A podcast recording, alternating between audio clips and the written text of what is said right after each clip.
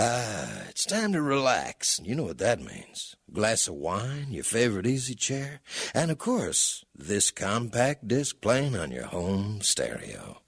So go on and indulge yourself. That's right. Kick off your shoes, put your feet up, lean back, and just enjoy the melodies.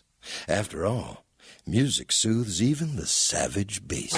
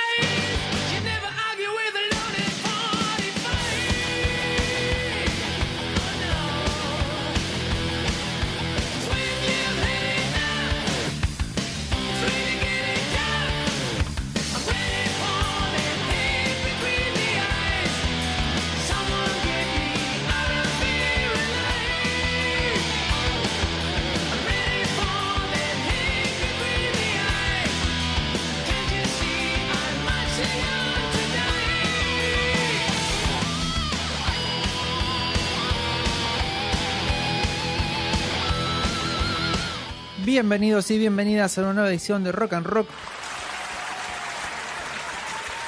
Programa número 63. Así es. ¿Cómo le va, querida Nancy? Bien, muy bien. Bien. Brian. Muy bien, muy bien. Aquí quien les habla, Brian Ozan. Contento, tenemos un, un lindo disco. Un disco para divertirse. Sí, sí. Y cuando hay diversión es porque hay un despelote en la historia. el disco sale divertido, pero después todo es un quilombo. Hubo tole tole, así que bueno, vamos a contarles un poquito cómo es, los que nos vieron ahí en Instagram que ya publicamos. Vamos a hablar un poquito de lo que fue el renacimiento, para decirlo de alguna manera. ¿sí? Volver ahí. Un rebranding le hicieron. Un rebranding de Wizard, el disco verde, no el azul, quizás lo estuvimos charlando y dijimos, no, empecemos por acá. Empecemos por acá, vamos a empezar por el quilombo, después vamos a lo demás. Vamos a empezar por donde no empieza todo el mundo, que muchos van a la, la, la fija, la segura, nosotros no, porque hacemos todo al revés. Unos hinchas, pero bueno, no importa. Le mandamos un saludo al querido operador que está ahí, de Gonzalo, de otro lado. Está, está medio, no está, está mal dormido, está cansado. Estuvo tiene, muy, tiene una carita. Estuvo muy intenso a la mañana. Uno no sabe. Uno no sabe. Los operadores son así como personas raras. Después está Vicky al lado, ahí siempre la fan tirando pulgar para arriba. Le mandamos un abrazo y un saludo a la gente de Radio Sonia allá en Santa Fe. Sí. Esa repetidora amiga. Sí, sí, sí, que nos mandamos como mensajes muy breves. Pero, concisos y con mucho cariño. Como muy bien, muy bien. Mucho cuernito, mucho, mucho buena onda, anteojitos, así que la mejor. Como les decíamos, hoy tenemos un par de noticias tenemos un single. Sí, señor. Muy interesante. Y eh, como le contamos, vamos a empezar. Eh, también estaba pensando esta cuestión de hacer un especial de discos de renacimiento. Hay varios. Sí, como ahí para tirar para arriba. Sí. Entonces dije, vamos a seguir abriendo como pequeñas secciones como para continuar. Me gusta, me gusta tu manera de pensar. Es una, una beta interesante. Entonces dije, vamos a ir por ahí. Bien, entonces vamos con la primera noticia que hay cosas muy interesantes y mucho que charlar. Noticias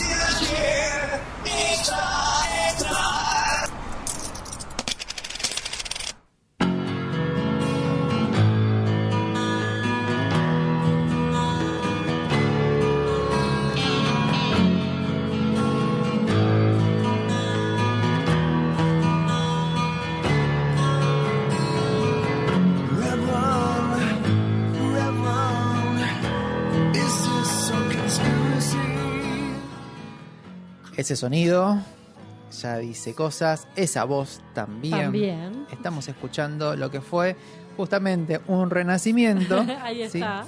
El cuarto disco de Los Pantera.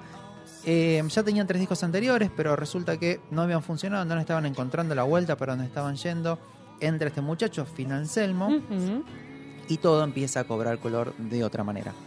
¿Y por qué traemos Pantera? Bueno, si los que están en el mundo de la música estuvieron con un balde en la cabeza, bueno, se lo sacamos y les contamos. les contamos. Regresa Pantera. Aunque no es Pantera, Claro, tal cual la conocemos y como la recordamos. claro, no es tan fácil que vuelva Pantera.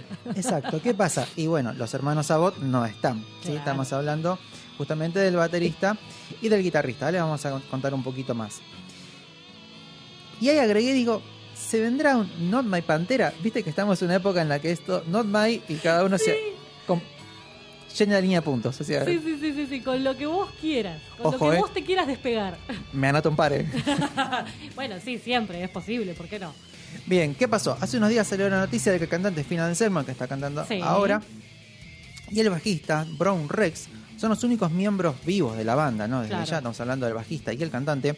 Firmaron un contrato con la empresa Artist Group International para realizar una gira conmemorativa, doble comillas, de Pantera a través de Norteamérica y Europa.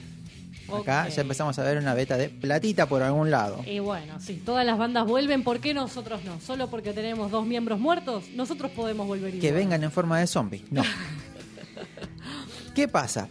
Hace unos años Phil venía coqueteando bastante con unas entrevistas y como quien no quiso la cosa, estaba como deslizando por ahí con una idea de una reunión, volvemos a utilizar las vez doble las comillas, eh, de la banda. Lo cierto es que en todo momento están aclarando que no es una reunión, Claro.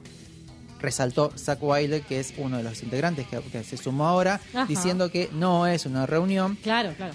¿Pero por qué? Porque se armó un despelote descomunal. Tole, tole. Salió la noticia y ya tenemos en una vereda, Not My Pantera, no es mi Pantera, Claro.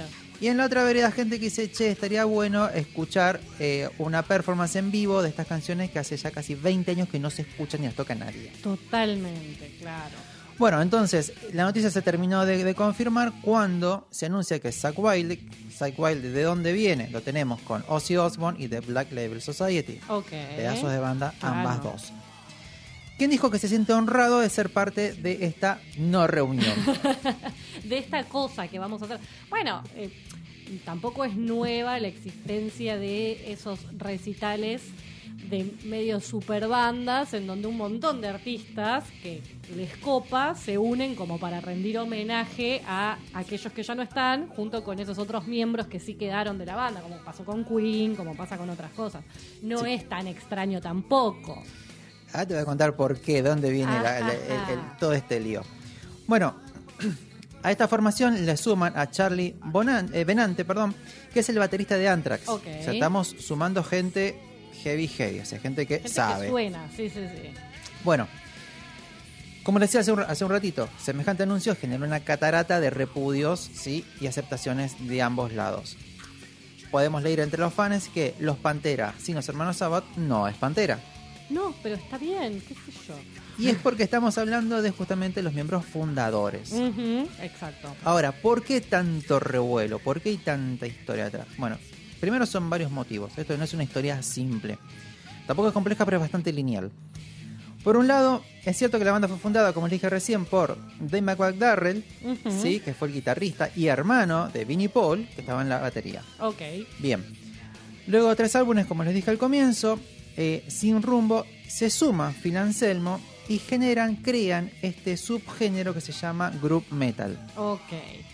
Los Panteras, a partir de ese momento, sacan Cowboy From Hell, que es el tema que estamos escuchando. Después del 90, bien 90 y lo que suena. Claro. Después tenemos Burger Display of Pow- of Power del 92, discaso.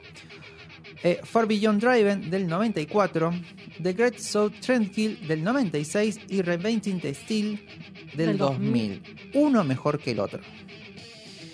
¿Qué pasa? Cambia un milenio. Y como a veces cambia el milenio, se lleva puesto a un par. Siempre, Cuestión que Phil empieza con una adicción muy fuerte con las drogas, empiezan a tener problemas internos. La banda se termina separando para fines del 2003. Ok. ¿Qué pasa? Phil, justamente, ahí nomás, en, ese año, larga un comentario, porque fue así, fue como en un, en un reportaje, lo tira.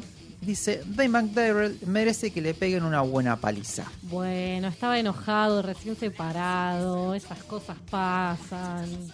Hasta ahí todo bien. Estamos Estamos en, en, el- the USA.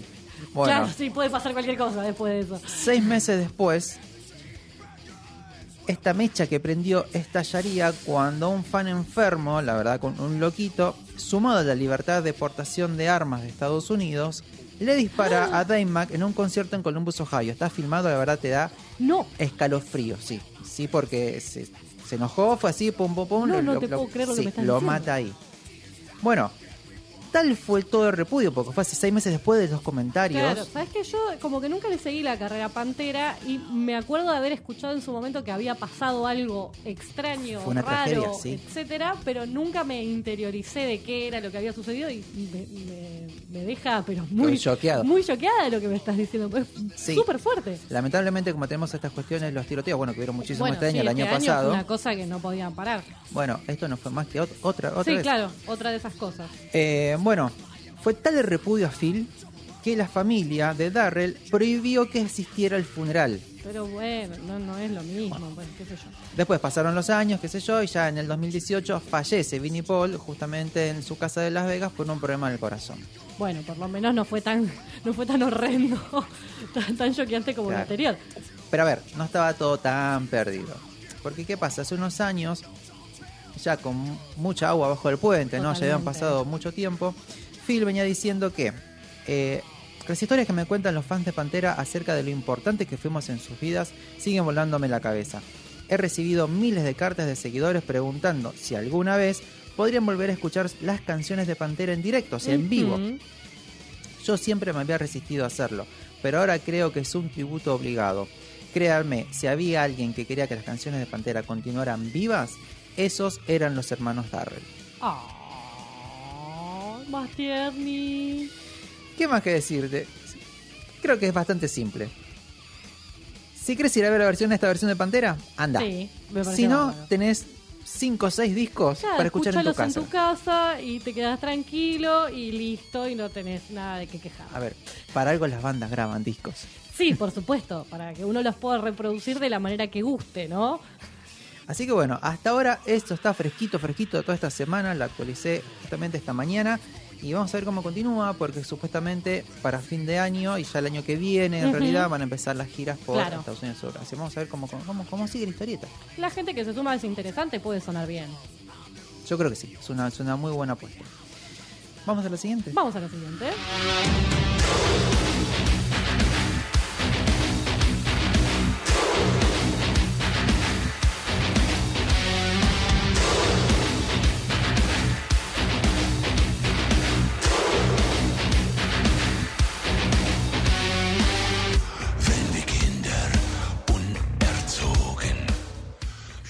Si faltaba algo, los escuchamos hablar en alemán y ya sabemos probablemente de quién estamos hablando. Te ¿no? corre ese frío por la espalda que sí, Simon. por toda, por toda la columna vertebral. Los Rammstein. Sí, señorita. Bueno, justamente nosotros ya hemos estado hablando cuando descubrimos uno de sus discos, justamente de que ellos le dan mucha bola a lo que es la puesta en escena de sus shows, hacen cosas muy extrañas, grandilocuentes y eh, justamente muy, muy llamativas. Tienen una de las mejores puestas en escenas de la historia del rock. Y empezaron a hacerse una pregunta interesante, que es qué pasa justamente con estos shows y con el disfrute de estos shows, de toda esta puesta en escena, si estamos este, con baja visión o con una discapacidad visual, ¿no es cierto? Donde nos estamos perdiendo parte de eso porque no es solamente el tocar en vivo, sino que hay un montón de cosas que acompañan. Que complementa, exacto. No solamente es el sonido brutal que tienen en vivo, sino toda la puesta en escena. Exactamente. Entonces estuvieron estos muchachos pensando en esta gente y estuvieron anunciando esta semana, están justamente en gira por Europa y América del Norte, que van a ofrecer a estos fans que vivan la experiencia con sus sentidos en una exploración guiada de su escenario en vivo, diseñada especialmente para estas personas, justamente. Aplausos de pie. Yo leí la noticia, me encantó. Me parece fantástico, me parece muy, muy bueno. Dicen que el llamado actual es para todos los asistentes con estas justamente condiciones, ¿no? Con algún tipo de impedimento visual, para los conciertos que van a estar dando en Noruega, Suecia y Bélgica. Frío. Ahí en esos países tan arriba, ¿vio? Eh, para ello van a, van a tener que presentar una receta o un documento oficial de un profesional médico y el comprobante de la compra del ticket para el concierto. O sea, es para la gente que va a ir al show, que paga su entradita y que además Exacto. tiene alguno de estos impedimentos, puede decir, che, miren, me pasa esto y que ellos justamente los hagan participar de este tour. Su intención es extenderlo a los próximos conciertos que van a estar dando ahora en agosto y septiembre en Estados Unidos y en Canadá, pero arrancan con esta muestrita de Noruega, Suecia y Bélgica. Lo publicaron ayer en Twitter de la siguiente manera. ¿Eres ciego y tienes una entrada para el espectáculo de Rammstein en Oslo, Gothenburg, Ostende, Ostende, acá, acá nomás? Acá cerquita. preguntó el equipo. Y dijeron, Rammstein te invita a tocar y descubrir el escenario en una visita guiada, también disponible en Norteamérica. Ah. Em, ya justamente tuvieron como otro acercamiento, porque hay una fan que se llama Jonah Heinke, que es no vidente y que publicó una foto con Till, con Lindman, después de un concierto en vivo donde se ve se lo ve tocándole la cara para determinar sus rasgos, o sea que ya tuvieron un acercamiento personal justamente de esa manera, que me parece como muy genial. Sí, es una forma, eh, les contamos, si no, si no saben, eh, bueno, hay mucha gente que es no vidente, de hecho tengo un amigo que hay veces cuando quieren eh, completar la experiencia de tu voz y completar tu, tu fisonomía, te dicen, ¿te puedo tocar ¿te un puedo tocar segundo? un? Sí, Sí. Y, y es muy curioso cómo te recorren el rostro, es una sola vez y es como que eso genera el recuerdo y te registran a la perfección. La verdad es una experiencia muy, muy linda. Y bueno, cuando lo leí dije, wow, mirá qué, qué, qué loco que estos tipos, con todo lo que hacen y que, que también piensen, ¿no? Bueno, justamente está sonando de fondo ahí Zigzag, Ujú. que fue una canción que en su momento la presentamos cuando, cuando salió el single, Sí. que es una crítica al existencialismo y a la obsesión por la belleza estética. El video te da, te da un escosor cuando lo ves. ¿Qué video de ellos no da escosor cuando lo ves? Es cierto, es cierto. Y bueno, pertenece al octavo álbum de, de estudio que se llama Sate. La verdad es que es un muy buen álbum. De los típicos álbumes que tenemos dos tercios muy buenos Ah, y bueno. después los últimos temas decaen bastante. Está bien, pero con la cantidad que producen también, Sí. ellos tienen como mucho escrito ya de por sí. Sí. Bueno, pero es una buena manera también de acercar a otras personas que ya están interesadas en su música, que puedan disfrutar de esa parte que ellos agregan en el vivo, que por ahí no lo pueden disfrutar de otra manera. A ver, nos pasa muchas veces, bueno, yo uso anteojos y si estoy muy lejos es como que hay ciertas cosas que se me escapan. O sea, Sí. ahí me apoyo en las pantallas. Pero bueno, hay gente que tiene realmente temas muchísimos Claro. más, más, más graves con, con- con la visión y se pierde quizás de, de disfrutar de un show como estos muchachos plantean. Si vos me decís show pelado, eh, como los vieron de Smashing Pumpkins, que fue, fue increíble igual, pero era show pelado, divino, ellos pero- cuatro y nada claro. más, a cuando tenés una apuesta que es toda una experiencia. Exacto, porque ellos lo plantean desde ese lugar y me parece que ahí está el punto de cuánto suma todo eso a lo que es el show en vivo en sí mismo. Ellos plantean que la experiencia es para todos los sentidos. Entonces me parece que está buenísimo que encuentren, le busquen la vuelta para que otras personas también lo puedan disfrutar. Y me quedé pensando. Sí, se les ocurrió ahora. Pero ¿hace cuánto podrían haber hecho cualquier otro músico o banda algo así? Porque es- es, Sí. una pavada. Sí, sí, sí, sí, sí. La verdad que sí. Yo creo que igual eh, hay una cuestión de, de todo lo que es también el diseño para eh, todas las personas que tengan distintas, este, justamente, y distintas capacidades, que está empezando a ver como una movida en general. A mí me pasó, por ejemplo, eh, hace poquito fui al teatro y resulta que justo la función a la que fui era una función inclusiva y tenía subtítulos y tenía otros acompañamientos para que distintas personas con distintas capacidades también pudieran disfrutar, por ejemplo, de esa puesta en escena de esa obra. Me parece que hay como un montón de gente que está empezando a preocuparse por eso eh, y está generando cosas nuevas. Es que eso es lo más interesante, justamente es la primera pieza del dominó. Porque Totalmente. a partir de ahí, cuando uno lo hace y más del calibre de este tipo de bandas, genera todo un contagio súper positivo de bandas que pueden justamente abrirle más puertas a, a los fans. Porque hay muchos fans que más allá de cualquier tipo de, de- de- de discapacidad o, Sí. o- o reducción de algún tipo de sus sentidos, eh, aman la música y tienen, son, tienen bandas Totalmente. favoritas. Sí, sí, sí. Es ese efecto cascada, ¿no? De cómo, bueno, a partir de que uno arranca, después eso dice, otro por ahí que nunca se lo había preguntado, dice, ah, mira esto que están haciendo estos pibes, ¿qué puedo agregar yo? O cómo lo vamos a hacer lugar. desde nuestro, desde nuestro lado. Exacto. Así que bueno, bien por los Ramstein, hay aplausos de pie, Bien, porque bien, la bien. verdad, eh, ojalá que... Decirles el mensaje, queridas bandas del mundo unido, es por ahí. Es por ahí, es por ahí.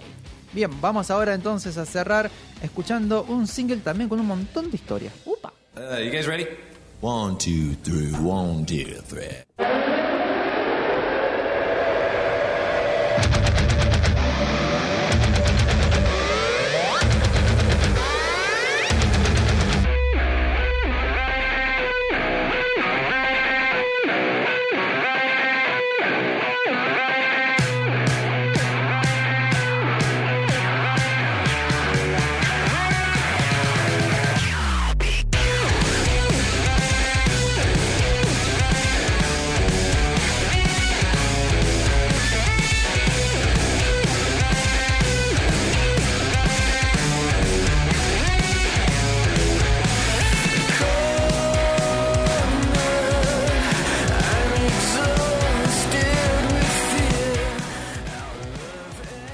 Identificamos todo. El sonido lo teníamos más o menos.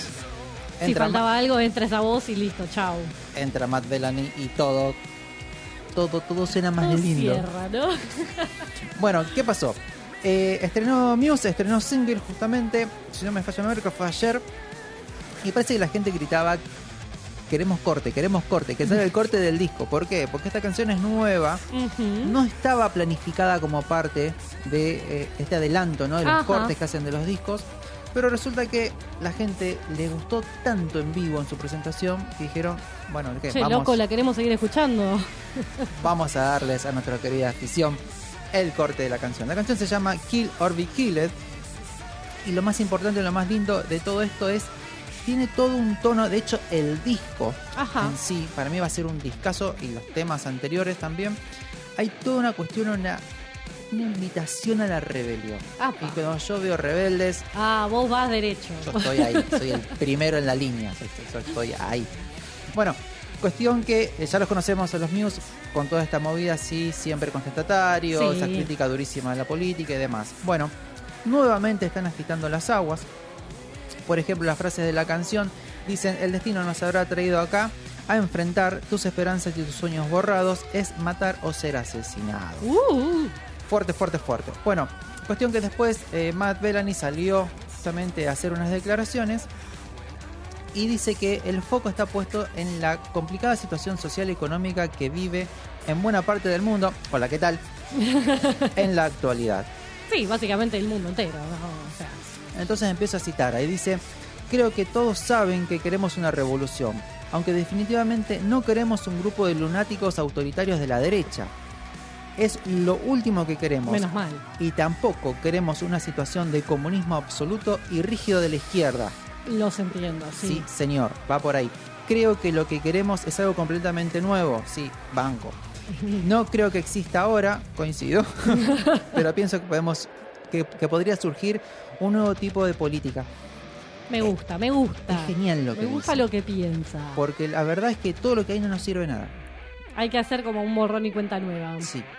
Bueno, a esto, justamente a todo esto, y acá, yo creo que esta es un gran, una gran composición y vas a empezar a encontrar puntos de conexión. ¿Por qué? A ver. Porque dice Kill or Be Killed es Muse en su máxima expresión. Sí, suena muy fuerte, muy, muy- Sí, con mucha sí, sí, contundencia. sí. Eh, ellos querían actualizar mucho lo que es su sonido y lo definen como un sonido más metal moderno. Si te hacía falta un subgénero, acá te acaban. Bueno, Te lo deslizo, Ahora decía. también. Ahora resulta que ellos hacen metal moderno. Bueno, ok, dale. Vale. Esto lo llama porque justamente agregan doble bombo que por lo Sí. general no venían utilizando y dice hasta tenemos un gruñido de muerte. Esto es muy, muy mega de Eh, gruñido de muerte, claro. Sí, sí, sí. Es un concepto bastante particular. Dice, líricamente la canción tiene la influencia de mi canción favorita de Paul McCartney, Live and Let Die. Sí, y claro. dice, ah, tiene cositas de... Bueno, él mismo lo dice. Sí, Kill or the Kill, Live and Let Die. Exacto. Sí. Que él considera que es una versión oscura de cómo la adversidad Mm. de la vida a veces puede sacar a relucir los peores instintos humanos para sobrevivir a cualquier precio. La verdad que es un tipo que yo cada vez que escucho la- la- las- devoluciones que hace las preguntas, Me te parece que no, tiene un poquito claras las cosas. Sí, mira, piensa, ¿eh? ¿Eh? ¿Eh? a todo esto agrega, porque no se queda No ahí. se queda, no, no- no para este muchacho. Aparte, escucha esto. Estábamos llegando a un punto en el, que, en el que ya se estaba hablando justamente en la discográfica de hacer un álbum de grandes éxitos. Sí, Qué momento, qué momento, ¿no? paréntesis. Los contratos de discográficas muchas veces tienen dentro, hacen contratos por cinco discos, Sí. salen dos de estudio, uno en vivo y un grandes éxitos. Sí, sí, sí. Así más o menos eh, oxigenan y también eh, se evitan eh, tanto gasto. Claro. Y obviamente todo para tener más ganancias, ¿no? Y- Guiño, guiño. Y él dice, no estábamos realmente a favor de hacerlo, bien ahí, así que es casi como si hubiéramos hecho un disco que es un álbum de grandes éxitos, de nuevas canciones. Ah, bueno. Para continúa. Eso significa que este álbum podría tener una pista de metal y es como la mejor pista de metal que hemos hecho. O una especie de balada suave, una canción de amor. Y es probablemente la mejor canción de amor con balada que hemos hecho. Y así sucesivamente. ¿Cómo te lo vendió? Tranca. Bueno, eh, yo lo que espero es que justamente esta forma de, de definirlo tenga que ver con eh, el, el nivel de trabajo que le hayan metido. Sí. Justamente, si, si ellos quieren que este disco nuevo realmente pueda funcionar, digamos, en algún punto como un grandes éxitos de canciones nuevas, tiene que haber sido un esfuerzo realmente de decir, bueno, esta es la mejor balada que hicimos, esta es la mejor tal cosa, y me imagino como un, un muy muy buen trabajo detrás de, de todos, ¿no? De, de la interpretación, de la producción, de un poco de todo eso. Exacto, mucho desarrollo. Exacto. Finaliza diciendo, es un montaje de lo mejor de Muse, es una nueva versión de todos estos tipos de géneros que hemos tocado en el pasado.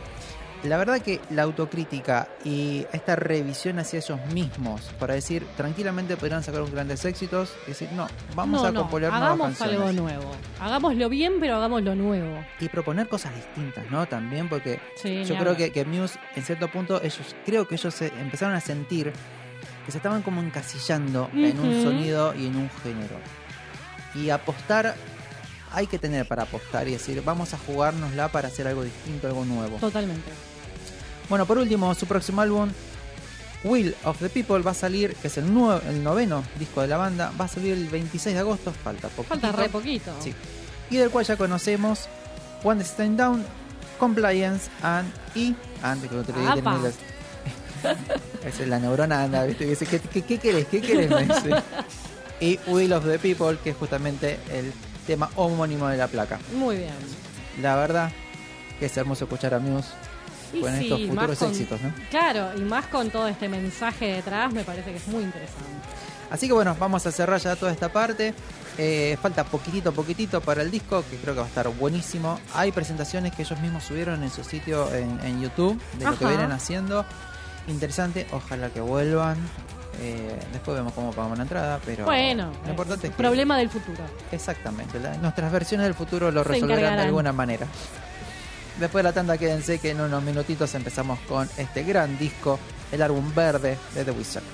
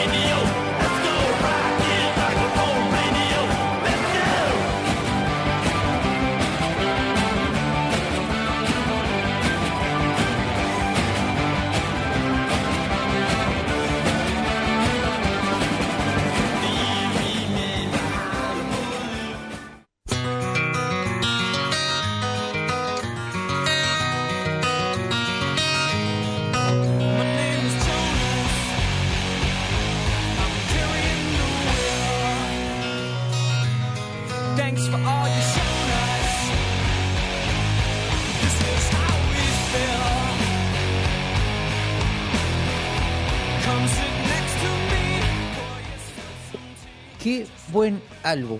Sí. Pero no vamos a hablar de Pero ese no. álbum. Estamos escuchando ahí de fondo My Name is Jonas, que pertenece justamente al álbum azul de Wizard, Ujú. el disco debut con el cual los conocíamos, Claro. pleno 90, con un sonido y una personalidad única. De todo lo que venía, estamos hablando ya de un año post, ya había, estaba muriendo, el Grunge junto con Kurt, Ujú. y demandaba justamente a las bandas dos cosas: el crecimiento del alternativo y cómo se iba a reinventar el grunge de la mano de bandas como eh, Silverchair, después lo tenemos a- también a Pearl Jam. Sí. Entonces, bueno, todas estas bandas que dijeron, bueno, ok, listo, esto que nació en el 91, ahora tiene que tomar otro color Claro. para continuar. Para no, claro, para, para no autodestruirse un poquito, ¿no? Pero en, en el- en la avenida del alternativo venían subiendo cosas distintas. Sí. Y aparecían bandistas como esta. Una banda que se formó en el 92 por Rivers Cuomo, Sí, este muchacho tan extraño, tan particular. el responsable de todo esto. El responsable de todo esto. El único, el, el común denominador de toda la historia. Sí, sí. Eh, y bueno, y actualmente la formación está compuesta por Brian Bell, Sí. que es- está justamente en la guitarra rítmica, Scott Schreiner en el bajo. Después lo tenemos a Patrick Wilson, Wilson, Vuelta. en la batería, una banda oriunda de Los Ángeles. Sí, señor. Al día de hoy tienen en su haber 13 álbumes. Sí, en- en- encima hacen muchos álbumes. No solo que son raros, sino que encima sacan discos a cagar. no sé. uno atrás del otro. Sí, igual tienen varios que a mí me gustan mucho, ¿eh? Sí.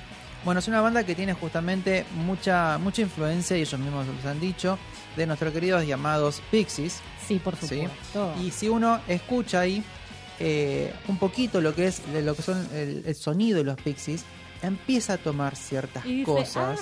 "Ajá". Eh, vamos a hacer una, una confesión en el aire.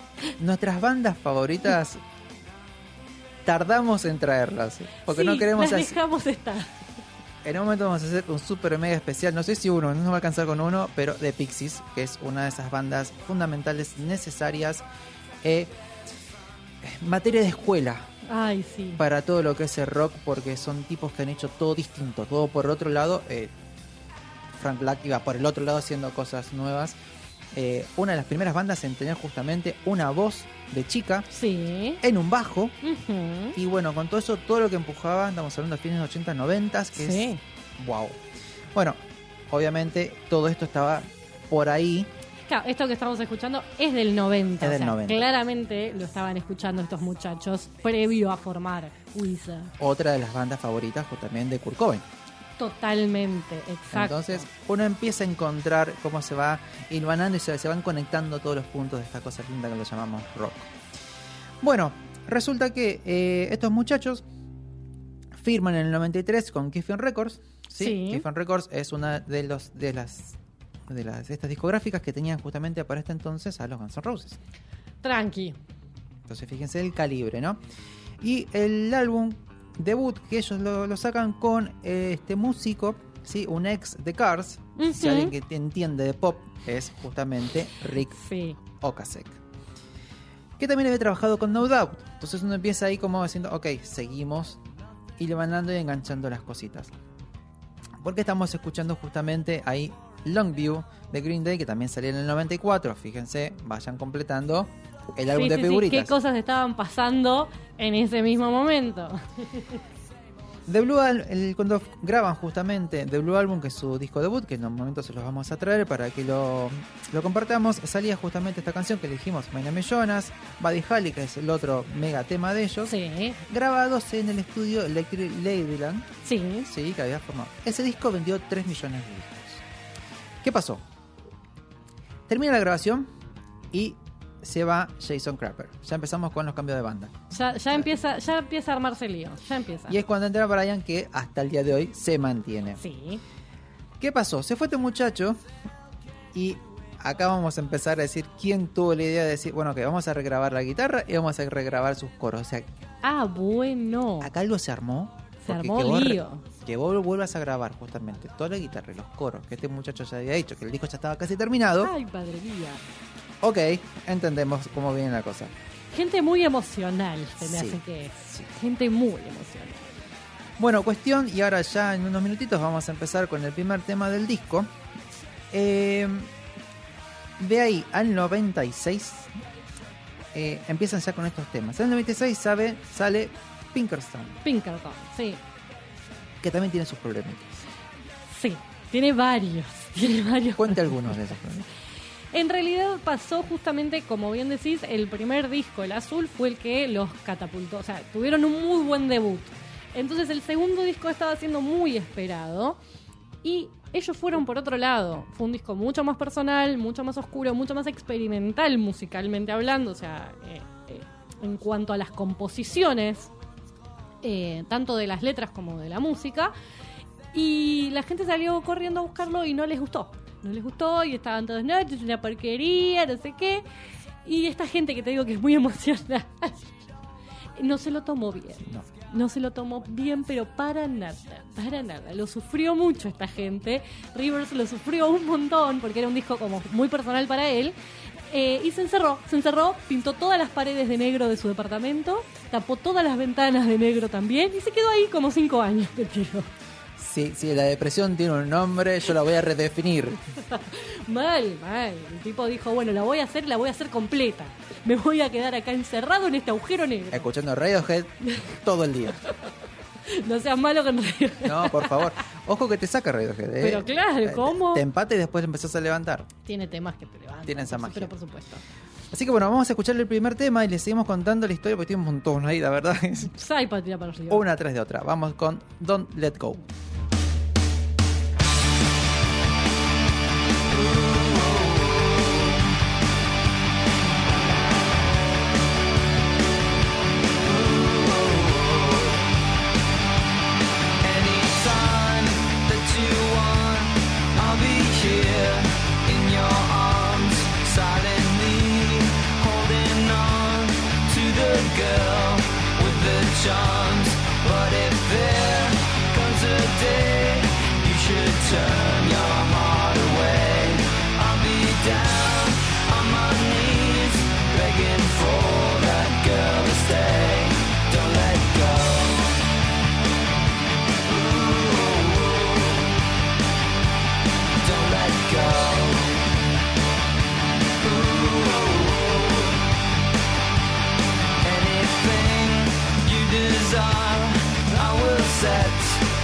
Your feet with a kiss in the air for the gods to receive.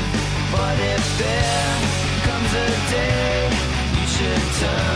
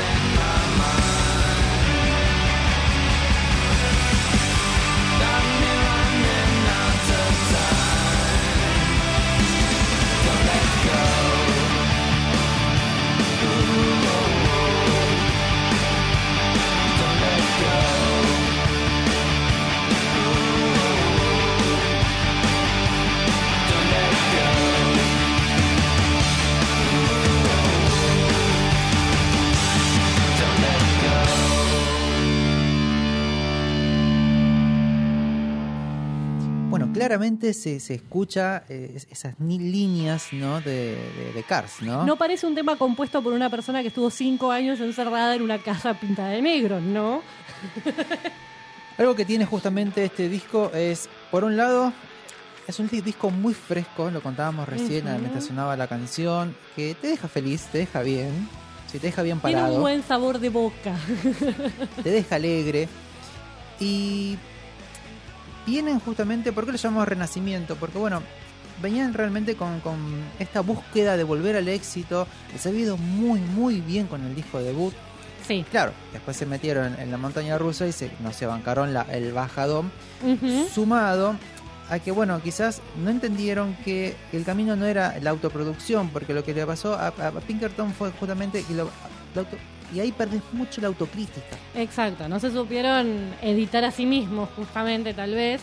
Ojo, igual pasó algo muy particular y que me parece que, es interesante, justamente, y por eso planteábamos la idea de traer este como primer disco, porque después, durante ese periodo, porque pasaron cinco años entre el segundo y el tercer disco, eh, de ese primer odio acérrimo que salió, que hasta la Rolling Stone lo había nombrado uno de los peores discos del año, etcétera, de repente la gente empezó a volver a escucharlo y a decir, no, che, esto está buenísimo, y ahora tiene estatus de disco de culto, y es como que si sos verdadero fan de Wizard te gusta Pinkerton y no te gusta otra cosa. Claro. Si no, no sos del club. Claro, si no, no sos del club. Y entonces terminó pasando que para cuando sacan este, que era medio esa- ese intento de volver a eh, el azul, eh, ya la gente no quería esto, quería lo otro que estaban haciendo. Entonces nunca termina de funcionar esa rueda que ellos querían hacer andar. Exacto. Aparte de la que están tan detrás, porque si hay algo que se, ahora que les sigamos contando se van a dar cuenta, es la obsesión de, de- de Rivers por, no sé si la fama, la consagración o qué es lo que busca. La aceptación del masiva, creo yo, que es lo que le jugó tan en contra. Es muy probable. A ver, él, eh, no en vano, antes de sacar, justamente estamos hablando, eh, el álbum verde salió en el 2001 Sí, y en estos cinco años intentó componer una ópera de rock que no resultó. que no funcionó, no, O sea, no salió. Se llamaba Canciones del Agujero Negro y creo que con ese nombre o haces algo súper sublime, O no, o basta, o, O la- o guardalo, o el- guardalo y ya está. la gravedad masiva del agujero negro te va a llevar puesto. Bueno, rescataron algunas canciones después y bueno, los fueron sí. como lavándole la cara Puliendo un y poquito. pasando por algún lado, pero fue una ópera rock que no fue, se quedó a mitad de camino. También en esa época este muchacho estaba terminando sus estudios en Sí. Harvard, había armado una banda lateral que se llamaba Homie. Sí, Y yo creo que estas cuestiones empiezan como de, de a poco a generar cierta molestia en la interna de la banda. Sí, como que todos andaban muy en hacer cosas aparte, en hacer la suya y no terminaban de, de- de hacer el clic como, como banda ellos entre sí. Lo que nos puede dejar haciendo una lectura en la cual que quizás no estaban preparados para el éxito que tuvieron con el álbum azul. Es uno de esos de esas bandas a las que el éxito les pegó mal, digamos.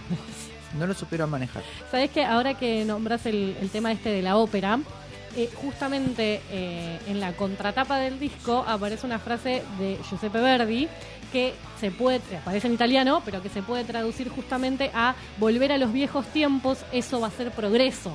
Y como que cierra por completo el leitmotiv del álbum que de alguna manera busca eso, ¿no? Volver a esos viejos tiempos del primer disco que les había funcionado también. O sea, ¿qué es lo que hicimos bien? Y van a ver la prueba de error que hubo detrás. Vamos a continuar con Hash Pipe, que fue el primer corte justamente del álbum.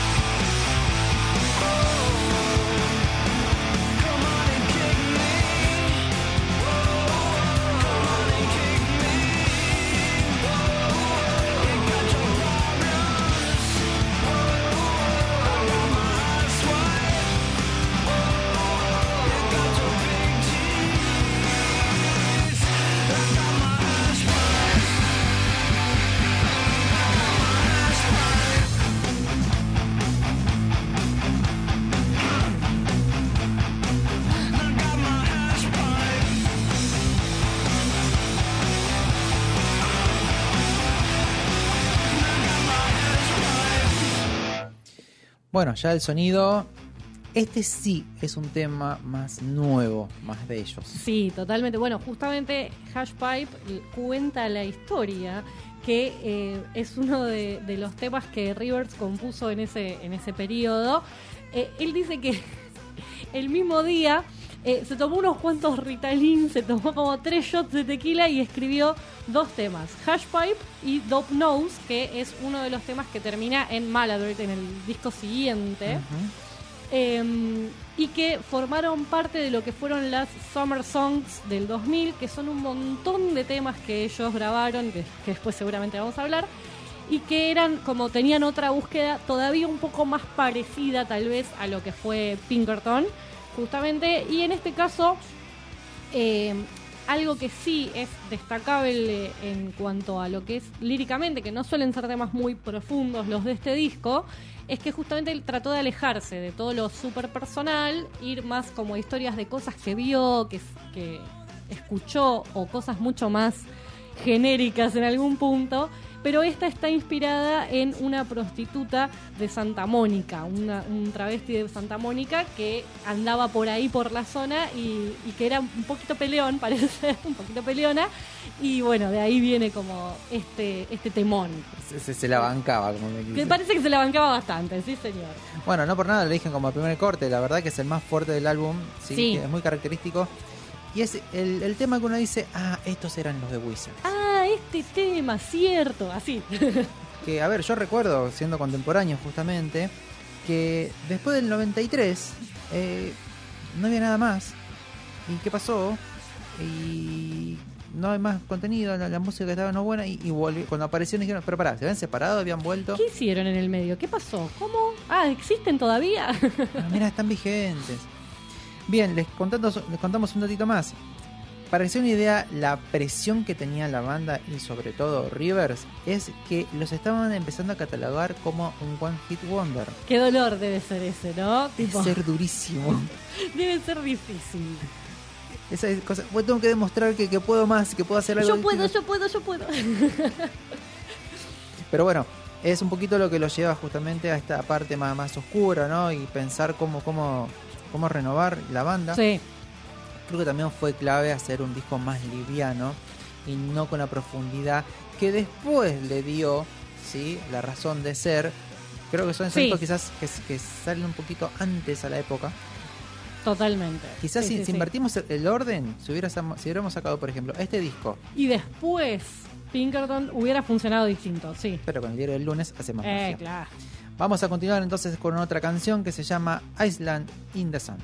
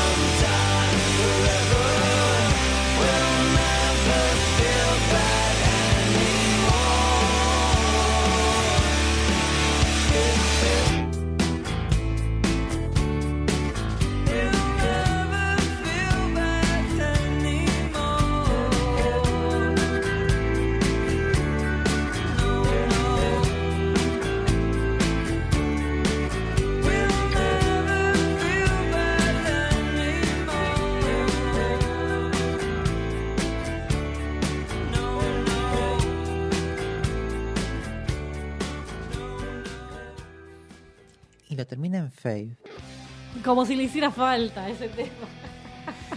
Algo que tiene esta banda que a mí siempre me gustó y siempre me atrajo es el sonido. Porque dentro de la distorsión que tienen son brillantes, ¿sí? Lo- los sonidos son brillantes. Sí, sí, sí, sí, y de repente te pueden poner un tema como el de recién, súper melódico, súper tranquilo. Total. Eh, bueno, la voz de él también, ¿no? Sí, Lo hablamos recién fuera, fuera del aire mientras escuchábamos la canción. Eh, esta cuestión que le entendemos todo lo que dice, bueno, que en inglés, ¿no? Desde Sí, ya. por. Pero hay músicos que cierran más y no se- es más difícil de, ¿no? entender qué es lo que están diciendo.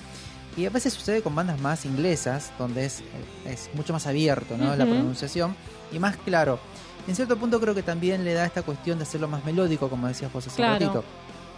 Entonces la parte de armonías va por otro lado, entonces y suena bien. es muy melodioso, sí, totalmente. Sabes que este tema eh, que escuchábamos antes, Island in the Sun, en el 2013 la Rolling Stone lo, lo rankeó como el número 46 en la lista de las mejores canciones del verano de todos los tiempos. Qué lindo. tan veraniega. Eh, y algo que leí que me pareció como muy acertado al respecto de la canción es que justamente eh, Rivers como compositor es un tipo inteligente que sabe muy bien cómo escribir canciones pop y cómo actuar en la psicología de la gente. Dice, esta canción es pura y simplemente el, cumplir todos los deseos que tenemos, tipo inconscientemente, eh, cuando estamos escuchando una canción, de ir en la progresión que nos gusta y como darnos todo, todo al- algo muy placentero, básicamente, ¿no? Todo el placer de escuchar una canción pop. Todo fríamente pensado. Y ahora vamos a contar, vamos a irnos ahora con, vamos a cerrar este lado A con Crap, que está sonando de fondo, una canción también muy linda. Y cuando volvamos para el lado B, le vamos a contar un poquito cuál fue el trabajo intensivo ¡Qué tipo intenso! Mucha pelota. Pero bueno, quédense y disfrutemos lo que queda de Crap. Y después de este pequeño corte, tomamos aire y empezamos el lado B.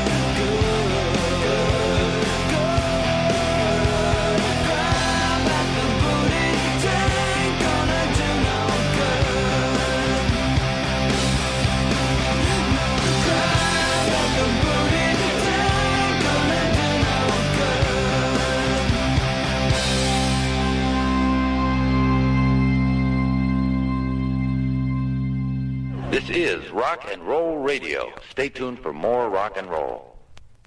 Okay, Freddie, that was awesome. You're rocking, but it's a little sloppy Joe. Tighten up the screws, okay? Zach, what's up with the stiffness, man? You're looking a little robotronic, okay? Let's uh, grease up the hinges and listen. Loosey goosey, baby. Loosey goosey. I'm just playing it the way you told me. I know, and you know what? It's perfect. But the thing is, rock is about the passion, man.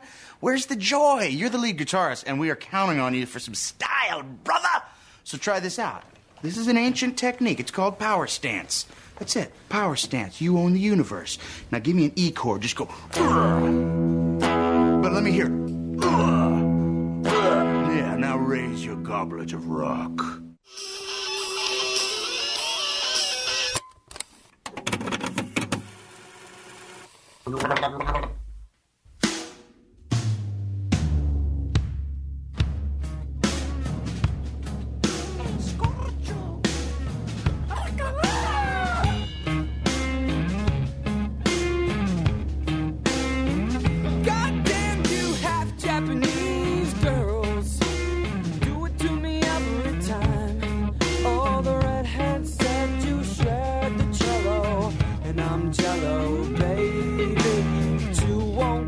Querida Nancy? ¿Qué suena? El escorcho se llama este tema. que es justamente de Pinkerton, del segundo disco de ellos. Fue, si no me equivoco, el primer corte que sacaron de ese disco y me encanta a mí este tema, me gusta mucho. Sí, que en la charla en la previa estoy diciendo, bueno, elegí vos y me dijo, yo elijo el tema. Yo para- elijo, yo elijo, no te preocupes. este tema me encanta. Pero se nota mucho que la construcción del tema, este, instrumentalmente, es muy distinta a lo que veníamos escuchando recién de lo que fue el álbum verde. Sí, o sea que escuchándolo el disco nuevamente, creo que es un, paso en falso porque quizás se quisieron a- a- asemejar a lo que venía proponiendo con Blair o Ujú. Beck, que era más, más, Beck era mucho más alternativo. Sí, sí. Entonces, y bueno, en los 90 eran como las bandas desde de ese momento. Y quizás en esta búsqueda desacertada se fueron por ese lado y creo que lo que abandonaron fue eh, su identidad. Sí, o no terminaron de formarla en algún punto, ¿no? Porque es como que, bueno, sí, esa, ese primer disco funcionó muy bien, pero también era bastante personal. Y capaz lo suyo era hacer discos distintos en base a cómo estuvieran ellos en cada momento y lógicamente van a tener distinta recepción, pero me parece que el, el estar tan permeables a la opinión eh, Sí. también hizo que la búsqueda sea distinta. Sí, creo que también, bueno, se pone un poquito punk ahí, ¿no? Sí. Y quizás que en el punk, este punk que suena ahora así de fondo, son después en los 2000, Total. cuando tuvimos la, la nueva ola del punk pop. Sí. O sea, no iba a funcionar en los 90 porque estábamos buscando otra cosa. Y mezclado con todo esto, porque fíjate, no se queda ahí, después vuelve a cambiar, es como que tiene como una cosa rara en el medio. Regresa la primera parte, la parte A, y se vuelve a acomodar. Entonces era como muy, muy. Y otros silencios, y, y la melodía de la voz es re distinta, tiene momentos hablados, es como otra cosa. Exacto. Por otro lado, teníamos en su momento a Oasis haciendo lo suyo, ¿no? Siempre. Que nos guste o no, nos guste más o menos, o menos o más, O no. o, nada, no importa. O no, perdón, disculpe. No, no me grite del otro lado. Lo que tenemos que reconocer que es una de las bandas también fundamentales para Ah, el rock, bueno, sí, ¿no? ¿para qué en la historia de la música. Bueno, ¿qué pasa? ¿Por qué estamos escuchando Oasis? Resulta que en este impasse, ¿no? De este muchacho diciendo, ¿cómo hago? ¿Por qué no me quieren? ¿Qué estoy haciendo mal? ¿Qué hice mal? Díganme. Si mi primer disco les gustó. Bueno, River se pone a estudiar exhaustivamente muchos meses canciones de Oasis, compuestas por Noel Gallagher, so- sobre todo. Canciones de Billy Joe Armstrong, por eso escuchamos al comienzo, ¿no? Un poquito De Green Day. de Green Day. Y también se pone a escuchar mucha la composición de Kurt Cobain. ¿sí? Por suena ahí una de las canciones más Más lindas bellas. Más bellas. que es Polly de Nirvana. Si yo tuviera la oportunidad de decirle a este muchacho, eh, ¿sé cuál es la diferencia? Va a ser duro, pero te lo voy a decir. La genialidad. Y bueno, y sí, pero bueno, si hay algo que queda clarísimo de, de- River en su vida, es que era un nerd. El chabón, o sea, siempre fue muy eh, estudioso en todos los ámbitos de la vida. El tipo cortó la, la- la carrera musical para ir a estudiar a Harvard, porque el chabón primero tenía que hacer la carrera. Tenía y después, terminar. claro, cuando no supo qué hacer musicalmente, se puso a estudiar. O sea, él lo que sabe hacer es eso. Exacto. ¿Y qué hacía? Estaba buscando la fórmula me lo éxito. imagino, me lo imagino como un loco buscando, es un alquimista buscando la fórmula, Como el científico con los Simpsons, ¿viste? Eh, Metiendo total. temas en una máquina para ver cómo cuál es la fórmula y, le y el sale mal. meme, el meme de, de las cintitas rojas, ¿no? El tipo que está ahí como desesperado buscando como todos los puntos en, con- en común de esta genialidad. Exacto, bueno, en esta búsqueda también le sumó, que yo creo que es lo que le ha traído problemas después, porque con una persona tan intensa, le sumó lecturas de las biografías de Nietzsche, de Julio César, Napoleón y César Borgia. Se fue para cualquier parte. ¿Por qué? Porque se fue a buscar personalidades que querían conquistar el mundo, que es lo Ah, que él no. quería. Ah, no, pero estaba de la del tomate, del tomate está este pibe. Muchachos, no es por ahí, o sea, no hacía falta tanto. Desquició fuerte. Sí. Bueno, eso hace después que empecé a tener problemas justamente con los integrantes de la banda. Claro, y bueno, ¿cómo? Como para no. que les vamos a contar en un ratito. Así que vamos a. Diga. No, que me parece loco igual, ahora que decís esto, de- con toda esa cuestión súper personal que él siempre tuvo, que los miembros de la banda continúen hasta hoy, excepto justamente uno de los que grabó el disco verde porque tuvo un colapso nervioso y listo, chau, se fue a la casa, pero los demás continúan hasta el día de hoy en la formación y hay muchas cosas que se los ve, más que nada en estos últimos discos que se los ve hacer, que es muy juguetón. Entonces es como, me, a veces me cuesta eh, juntar estas dos cosas, ¿no? Un tipo que se pone a leer biografías de Julio César y Napoleón porque él quiere conquistar el mundo a través de su música y los juguetones que pueden ser las composiciones y los videos de, de temas de la banda. Es que hay mucho nerd que en cierto punto no deja de ser un niño. Eh, puede ser, tenés razón. Entonces, cuando florece ese niño y te Cuando divertís. deja es re- salir el niño interior. eh, ese y, y no sé tonto, viste, que te pones Sí. de vez en cuando y después te pones más duro. Vamos a continuar con Smile, que es la canción número 7 de este álbum.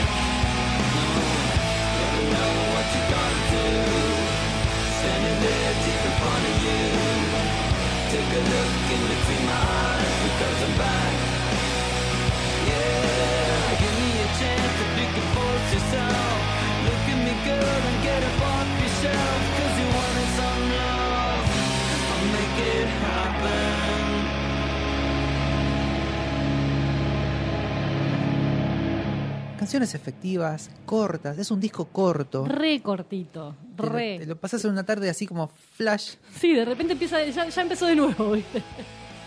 y continúa. A ver, Balada esta ya más. más baladita, un poquito más rockera. Eh, Vos sabés que este Este disco es fruto, o sea, esta selección de 10 canciones Sí. es fruto de 75 demos que le mandaron al querido Rick. tranqui. De los cuales Rick peluqueó 25. Dijo, Dijeron, bueno, pará. A ver. eso te cuenta la obsesión ¿no? del trabajo justamente de la banda de componer. De estas 25 que preeligen, dicen, bueno, en estudio vamos a trabajar con 18.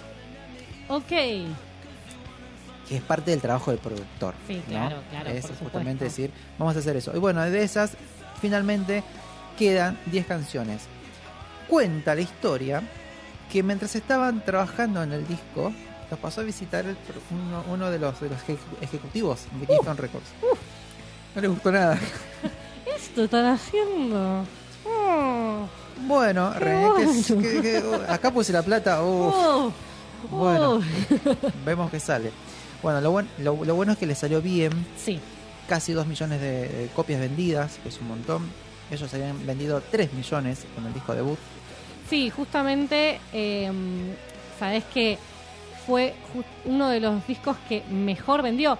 Para ellos fue el disco que más rápido se vendió de su carrera, porque justamente había pasado esto de que de repente se había vuelto medio de culto el segundo disco, tanta espera en el medio, había que sacar el siguiente, o sea, estaban como hay gente que estaba esperándolos. Le fue tan bien que debutó como número 4 en el ranking de Billboard de Estados Unidos y llegó a platino en septiembre. El, el disco salió en mayo. En septiembre de ese mismo año ya, ya había llegado a platino. O sea, le fue muy bien porque aparte habían sacado Hashpipe como primer corte que prometía un montón. Sí, desde ya. Es que el disco también eh, tiene eso, ¿no? Te, te invita a varias escuchas. Yo creo que es efectivo, está bien. Sí, no está mal. Es un disco con poca profundidad, digamos, en relación a otras cosas, pero se hace sentir bien, eso seguro. Sí, desde ya. Es un disco que, que necesito escuchar algo distinto. Sí, Bueno, sí, sí, sí. ponete el disco verde de Wizard porque la verdad que eh, está muy bien. Es un poco corto para trabajar, dejar de fondo porque Sí, se te no, acaba no, no, rápido. Es para algo cortito que tengas que hacer, no para, no, no para nada muy largo. Terminaste de hacer algo y decís, uy, ya está. Ya está, ya se acabó. Vamos a continuar entonces ahora con eh, Simple Pages, que es la canción que continúa a Smile.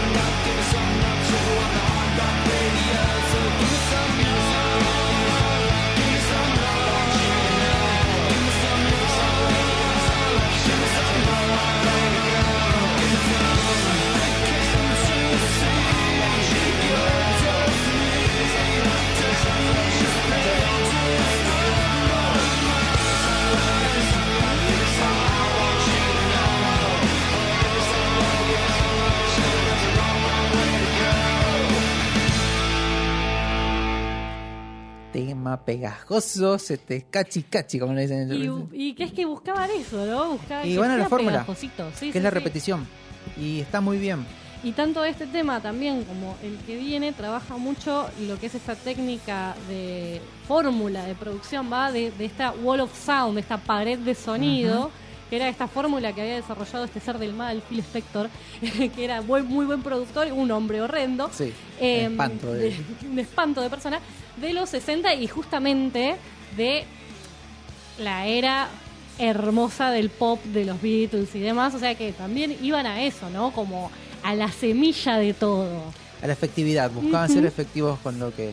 Creo que también parte de, de ser un disco corto es por Tiene eso, que ver es con eso, reducir sí. el riesgo al mínimo. Sí, mismo la duración de cada tema es, son duraciones muy muy poperas, ¿no? Súper radiales, o sea, Como dos mucho, tres minutos. y pico, pero... Con toda la furia. Sí, sí. Y otra cosa que tiene justamente, bueno, este tema también, siendo lo escucha, y si conocen The Cars, y si no, vayan a escucharlo, que lo hablamos también Suena recién. de Cars. El tema con The Cars es que es una banda vieja. Es, hay que decirlo, duele, pero Se le nota, le quedó quedó dated, como Sí, dicen, sí, como total. que se le nota la marca del tiempo. eh, súper importante en su momento. Y le comentaba Nancy también, hay otra banda que en esa época, justo con The Cars, que, era, que es Midnight Oil, sí, que en algún momento vamos a, a traer porque está, es muy bueno. Tiene una, una movida más eh, combativa social, política, Ajá. que es súper interesante. Pero bueno, bien, no bien, nos vamos bien. a Me desviar. gusta, me gusta. Eh, bueno, datitos más sobre esto. Eh, justamente, después de toda esta lectura que hizo este muchacho, que le acomodó medio algunos patos por otro lado, se convierte en manager de la banda. Ah, bueno, ok. Lo cual creo que todo propició después lo que fue esa tensión que se generó, porque hasta les cobraba multas, sí, pequeñas multas a sus compañeros. Si Ah, tenía, no. sí, si tenía desafinado el instrumento. No, insoportable. Insoportable trabajar con esta persona. Creo que eso y varias cosas más deben haber llevado justamente a que este muchacho que el colapso nervioso que tuvo. dijo, Claro, "No, que dijo, chau, besitos, no quiero más. No Váyanse. no te aguanto no te más". aguanto, no quiero ver más, mira. no".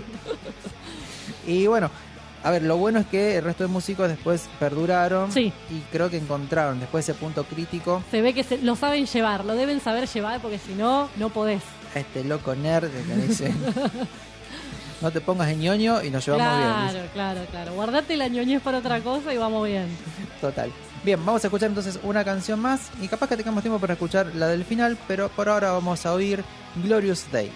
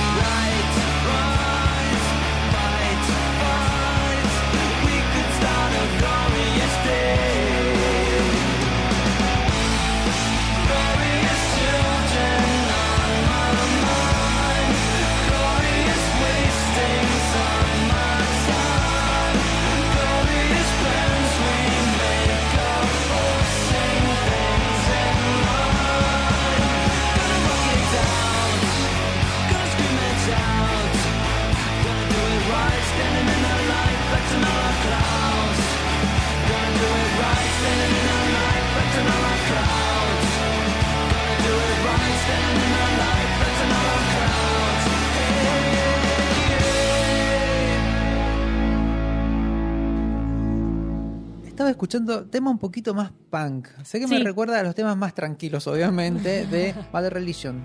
Ah, es verdad, va por ahí, va por ahí. Tiene esa cuestión, viste, esa nota repetitiva que, te, que después construye encima de eso. Sí, la verdad que, que muy, muy lindo. Y ya no nos queda nada, nos queda un tema nada más. Pero antes de cerrar, vamos a contarles un poquito cómo fue que. ¿Por qué también? ¿Qué fue el otro condimento que ayudó? Para volver. Dale. al disco. Bueno, resulta que eh, antes del 2000, sí, 2000, 2001 aproximadamente, eh, antes de entrar en estudio justamente, vamos a citar un poquito mejor, no- del 99 al 2000, Ujú. sí, esos dos años, ellos estuvieron tocando en algunos lugares, Sí. en algunas partes, no formalmente, sino que se presentaban, tocaban unos temas, etcétera. Bueno, los fans empezaron a juntarse, hoy diríamos así, a juntar firmas, algo que le llaman ellos Wizard Fans, Bueno, que justamente lo que pedían es esta vuelta de la banda. vamos, loco, saquen algo nuevo. Que se vuelvan a reunir, que se junten, que dale. Te vamos a comprar el disco. Dale, claro, tenemos ganas de comprar el disco. Saquen un disquito. Hace algo nuevo. Bueno, cuestión que eh, con toda esta movida, teníamos ahí en Facebook, ¿no? Ahí ya Ya empezando. empezando con lo suyo. Fue tal la movida que eh, Rivers lo que decidió fue decir, bueno, les voy a regalar, que de hecho regala 10 temas Ajá. para que se descargaran de internet. Ah. Le va muy bien. Y creo que le dice, sí, puede que esto funcione si nos ¿Y juntamos. entonces por qué no sacamos otro disquito? Yo creo que en cierto punto quizás fue en unos años súper difíciles porque creo que el tema fracaso estuvo rondando por su cabeza. Creo que Sí, fue sí. el gran temor y el miedo. Total. Y bueno, al ver justamente a toda esta gente que ya a esta altura ya estaba justamente revisitando y reivindicando Pinkerton. Claro, exactamente. Entonces, creo que es todo se sumó como para decirle, dale, confía en vos, sé vos, Saca un disco que queremos escuchar. que te lo vamos a comprar. Así que bueno, vamos a irnos cerrando ya con la última canción, ¿te parece? Dale, ¿sabes qué? Esta última canción, que es la más melódica del disco, eh, Rivers contó que se la escribe a una chica, esta sí es una un poco más personal, y es la misma chica a la que le dedica muchos años después otro tema que a mí me gusta mucho de, de ellos, que se llama Do You Wanna Get High, así que si quieren como una parte 2 del tema que vamos a escuchar ahora, dedicado a la misma persona, pueden ir a buscar ese otro temita que está muy bueno. Hermano, entonces preséntelo. Y bueno, es Oh Girlfriend.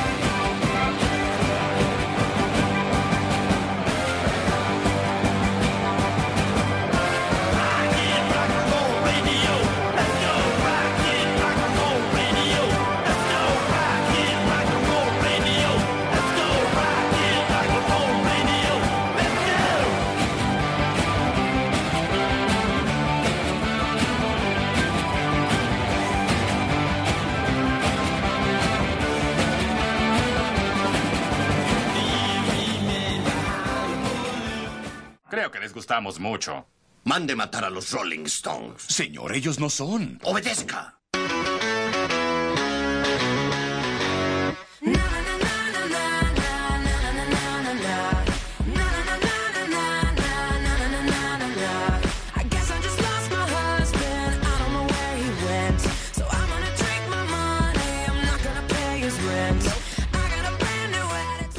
Como todos los viernes, no se van a ir, ni vamos a cerrar. Sin antes. Sin, sin, sin- lo, lo- ¿Viste cuando vas a una fiesta que te dice, no, pero llévate la viandita? Así, La bolsita del cumpleaños con los caramelitos. total, total. Así que bueno, como ahí vamos a tener ahora entonces el bonus track porque suena Pink y suena So What. Exactamente. Y esta vez vamos a hablar de canciones que citan en sus letras a otras canciones también. ¿Guiño, guiño o...? No, no, todas reconocidas, todas a prosópito, todas con una búsqueda. No hay un sin querer queriendo. No, no hay un sin querer, sin querer queriendo, por lo menos que yo sepa, o en las que yo elegí, porque hay muchas más, ¿no? Pero bueno, justamente todo esto, ¿por qué? Porque en uno de los temas de este disco de Wizard que estuvimos escuchando, Knockdown Drag Out, justamente es el, el nombre del tema, viene de una frase de este tema de Green Day, que Mirá. es Worry Rock, que está en Nimrod. Em, Discazo. discazo total y que justamente en esta búsqueda obsesiva de Rivers de estudiar a estos artistas y sacarles la formulita eh, toma algunas de esas frases y las reutiliza en sus canciones eh, que creo que también es una linda forma de homenajear a aquello que nos gusta volverlo parte de nuestra propia poesía ¿por Ajá. qué no? ¿por qué no? Sí, vale. Es válido, es válido. Y habla de, de cuánto escuchan también estos otros artistas a los demás, Ajá. ¿no? Así que vamos a escuchar un tema que me encanta y que cita a alguien más. A ver.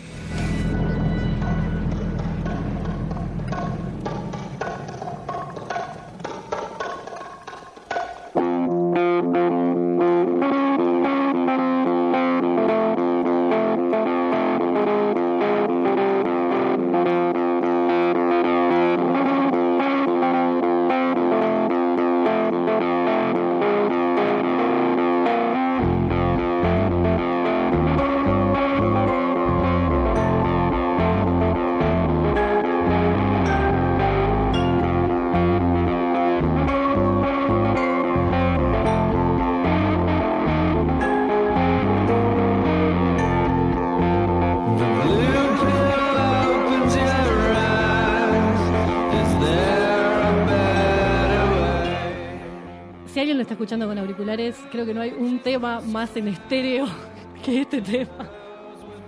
Todo suena por un lado diferente. Re.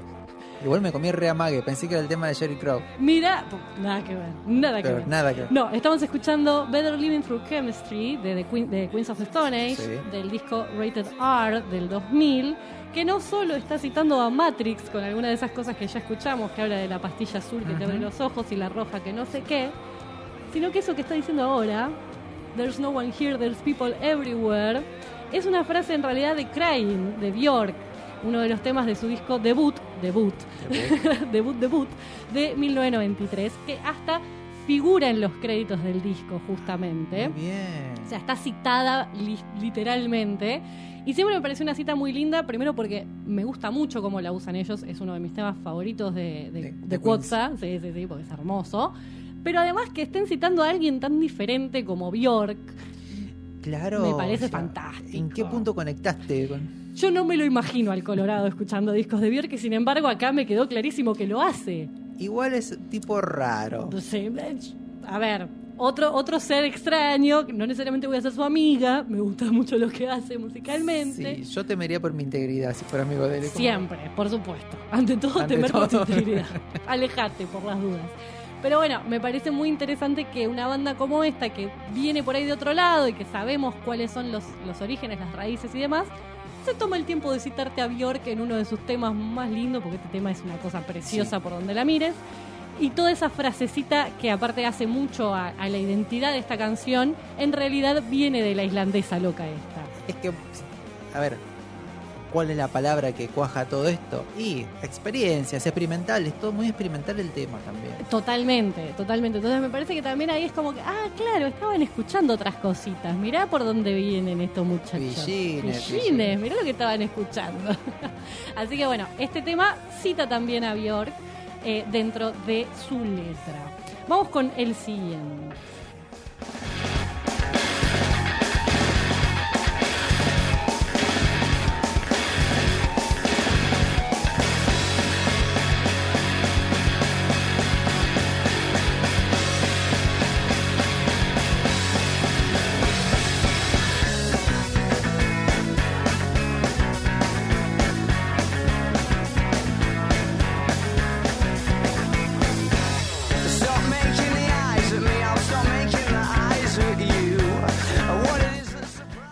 Está, todo. Son tan jóvenes, tienen esa Eran- energía tan. Eran unos nenitos, eran unos nenitos. Yo me acuerdo de este- video cuando empezó a pasar por la tele, eran unos nenitos. Es como que envejecieron de golpe. Bueno, sí, crecieron, crecieron. Pegaron, pegaron el estirón, el famoso estirón. Sí, es verdad, es verdad. ¿Qué Porque sería los muy- Hampson? Porque eran muy chicos verdaderamente cuando sacaron este disco. Lo que estamos escuchando es I Bet You Look Good on the Dance Floor, que es uno de los temas del primer disco de los Arctic Monkeys, que salía este, allá por el 2006. Claro. Y una de las frases de la canción dice Your name isn't Rio, but I don't care for sand, que es tu, tu nombre no es Río, pero no me interesa la arena, que es una forma indirecta de citar Río de Durán Durán. Muy buena. O sea que tiene mucho eso, eh, este muchacho que escribe súper lindo, no, Sí. sé si lo, no sé si lo notaste, pero escribe muy bien. Suele hacer muchas citas bastante indirectas y bastante mezcladas con lo que él mismo compone. Por ejemplo, dentro de este mismo disco, en otro tema que se llama... em, ¿Cómo era? Uy, ya me olvidé, por Dios. Eh, este, When the Sun Goes Down, ahí está. Eh, tiene una frase que habla de una Roxanne que trabaja en las esquinas y que qué sé yo, Ajá. en una clara referencia al tema de The Police. Que da miedo. Sí, sí, sí. Y después, en AM, más adelante, en el disco del 2013, tiene un tema que se llama Nick Sox, que habla de un tema, pero a través de los títulos de una película. Ah, o sea, bueno. cada vez más rebuscadito, porque justamente agarra y dice. Como en el comienzo de Mean Streets, que es una película, You can be my, be my, be my baby, o sea, puedes ser, ser mi baby, porque justamente Mean Streets arranca con Be My Baby de, de The Ronettes. Entonces es como toda una cita a la cita de la cita. Muy bueno, muy original. Me gusta porque ese- este tema de referencias hay que tenerla clara para hacer esas cosas. Y que queden bien. Bueno, es, para mí es un, un muy gran letrista Sí. eh, este muchacho y realmente se nota mucho en este tipo de citas en donde todo entra pero dentro de lo que él mismo está componiendo. No lo deja igualito y, y va, ¿viste? Sino Claro. que lo, lo transforma un poquito. Vamos con uno más.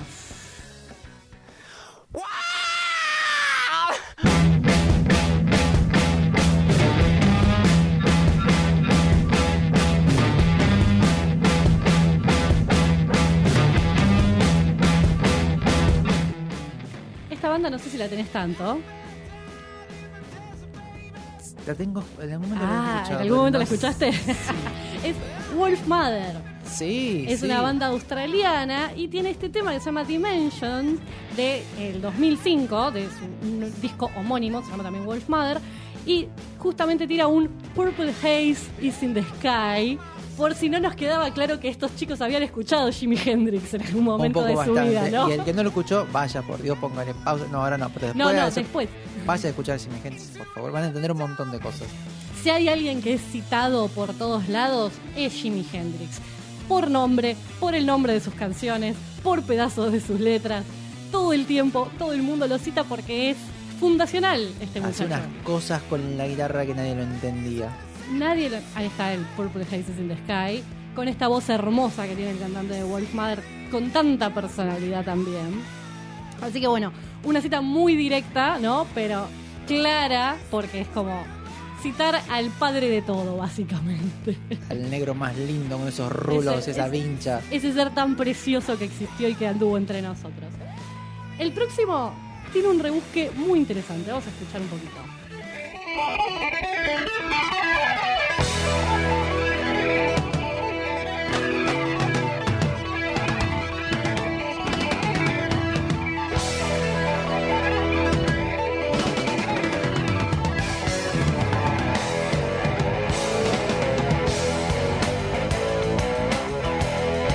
Ahí terminó de tomar forma. Tenemos que traer. ¿Vos decís que tenemos que traer a Rush? Sí. Bueno, justamente estamos escuchando a estos hermosos canadienses, los Rush. Este tema es The Spirit of Radio del disco Permanent Waves de 1980.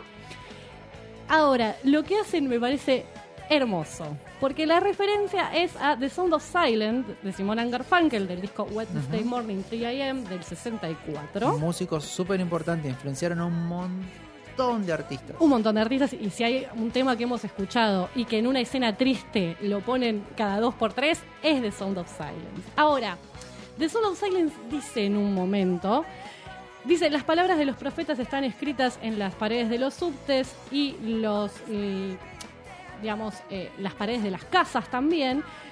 Y se susurra en los sonidos del silencio, ¿no? Eso es lo que dice eh, la original.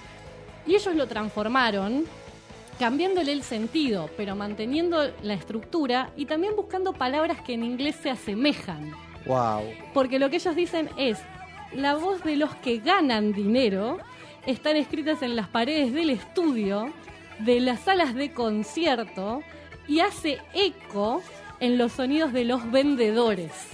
O sea, la transformaron por completo, pero usaron palabras parecidas, ¿no? Como Antenement Halls es estudio, es concert hall y en vez de Whisper in the Sound of Silence es Echo in the Sounds of Salesmen. Entonces es como Ah, que le qué buscaron también melódicamente que las palabras sean parecidas, aunque la significación es totalmente diferente. Entonces Fantástico. es un, o sea, es un estudio de la canción para hacer esta referencia. Me pareció como muy lindo el trabajo que se tomaron. Porque son unos amores esos Sí, tipos. sí, Eran sí. unas cosas hermosas. La voz. Tiene un timbre tan particular. Re particular. Pues es que yo la primera vez que lo que recuerdo, la primera vez que escuché a Rush, que obviamente te recomendaban, que era una chica. Digo, ¿quién es? Ah, sí, es verdad, Me porque dice- es re arriba. Claro, tiene un timbre muy, brillante, muy agudo. Sí. Me dice, no, no, sigue escuchando, me dice, es un chabón. No, digo, no, sí. Eh, De todos modos, cuando sigue escuchando a Rush, es, es- es- te enamoras. Sí, Tiene es unas que son cosas unas cosas fantásticas. Sí, tiene temas muy lindos. Este disco es muy bello, justamente. Y eh, se toman el trabajo de reinterpretar y citar a los Simon and Garfunkel, que también son una cosa preciosa. Vamos con uno más.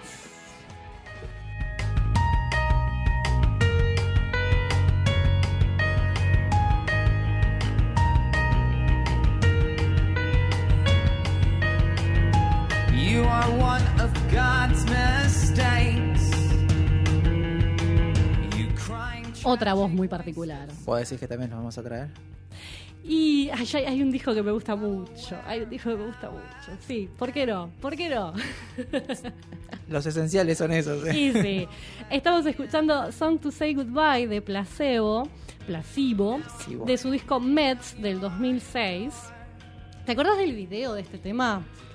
¿Cuál era? Era un nene haciéndose cargo como de, de una persona más grande, un nene haciéndose cargo de un adulto y llevándolo hasta un centro de Creo recuperación. que sí. Era muy tremendo el video. La impronta de placebo es. todo placebo es así, pero justamente en este caso lo que están haciendo como referencia, la parte por la que los traigo, es que justamente están referenciando The Needle and the Damage Done, que es un tema de Neil Young de Harvest, su disco del 72, un disco también muy hermoso de Neil Young, que habla de la adicción a la heroína. Justamente eh, el disco, de- el tema de Neil Young se llama La aguja y el daño ya generado o el daño hecho. Y ellos cuando la citan, o Brian escribió el tema, cuando lo cita, habla de you needle, o sea, tú, Claro. este, tu aguja y tu daño hecho, o sea, lo personaliza, porque justamente esta canción se trata de las adicciones y él lo que dice es que justamente todo el tema de, este, de esta canción, de Song to Say Goodbye, es tratar de mantener los aspectos, los mejores aspectos de la vida. Es el primer tema que compuso en India, porque el chabón se pegó un viaje a la India. Dice, me fui allá por un montón de razones. sí, si me tengo que empezar a, a enumerarlas, no termino nunca. No terminó más, pero una de esas era justamente tratar de cambiar mi estilo de vida. Te- me quería hacer entender a mí mismo que no me podía volver un cliché del rock and roll Wow. Y que no necesitaba, el mundo no necesitaba otra nueva estrella de rock muerta. Y fue escrito como una canción a mí mismo, como una eh, carta a mí mismo. Wow. Así que Fuerte justamente es súper fuerte y me parece como muy interesante que justamente escribiéndose a sí mismo busque en aquellos artistas que a él le significaron algo y reinterprete eso que ya otros dijeron sobre estos mismos temas, ¿no? Son como, como esos artistas que se escriben cartas a ellos mismos y se te envían en el tiempo que decís, ¿cómo, cómo Wow. se te ocurre eso? ¿Cómo te hablarías? José? Lo cual es un montonazo, ¿no? Tipo, tomar una decisión como esa es un montón. eh, y me parece como eh, un tema que suele tratarse tanto, que es el de las adicciones y demás, y que es algo que está siempre presente como en, en el misticismo de la música. Traer a alguien como Neil Young, o sea, alguien súper consagrado, a reinterpretar lo que él ya dijo al respecto, me parece que está muy bueno también. Neil Young, uno de los sabios de la música, lo llaman como, como uno de los padrinos, pero súper bien. Sí, por- ¿sabes qué pasa? Que es un tipo que parece que cuando pasa por tu vida te canta la justa. ah, te dice, bueno, esto sí, esto no, por acá esto, por acá lo otro. un profetita. Te deja una gran enseñanza y se va. Me encanta. sigue su camino. Me parece tan lindo eso. No, lo he leído en varios lugares Mira. dicen que les cambió mucho la carrera o la percepción de las cosas haber charlado con Young. Qué lindo. Bueno, y para cerrar te traje una banda que a vos te gusta mucho. A ver.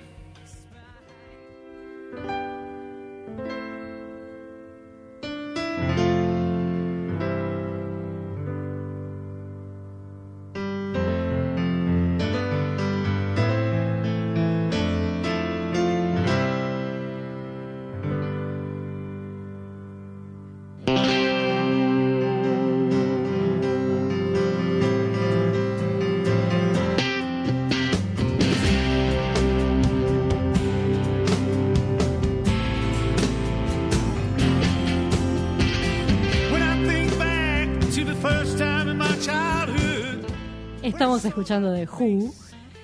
¿Parecía que estábamos escuchando a Elvis? Pues sí, parecía. Pasa que estaba intentando identificar el timbre del piano para ver si lo habías oído en algún otro momento.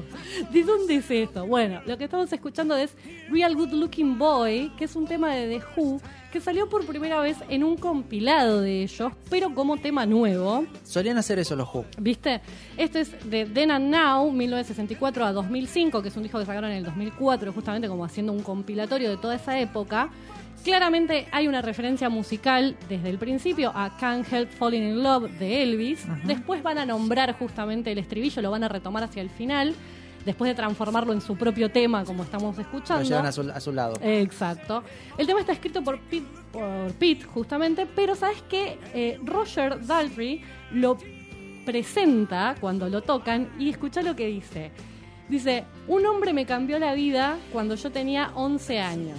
Yo vi a Elvis Presley en vivo a mis 11 años. Gracias a Dios lo hice.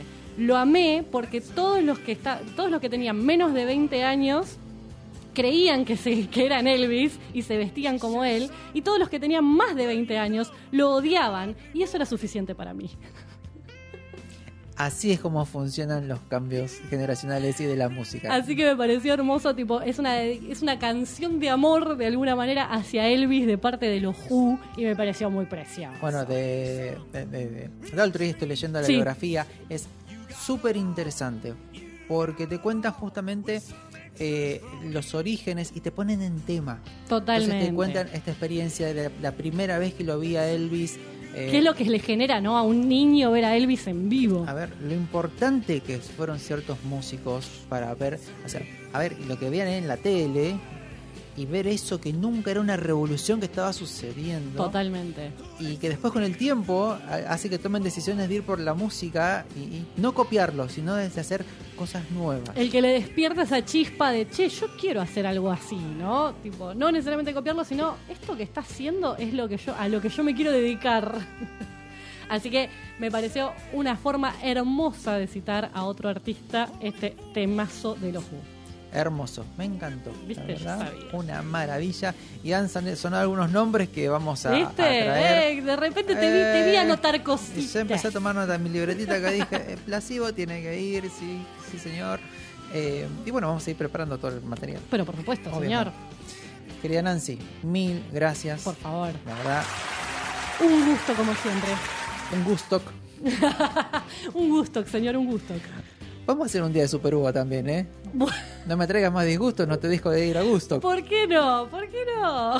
Bandas divertidas sí las hay, pero a fin de año vamos a hacerlo. Ahí está. Uy, pará de producir en vivo. Bueno, pará. listo, basta.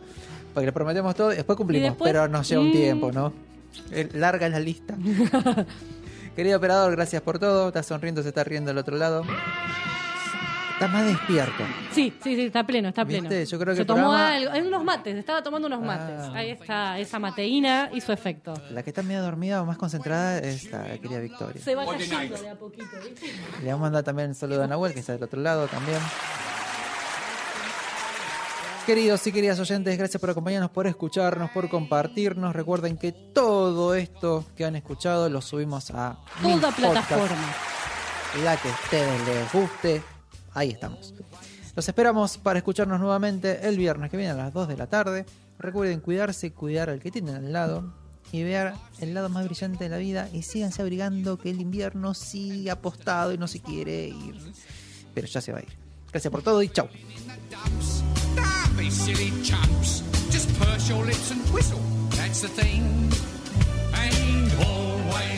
be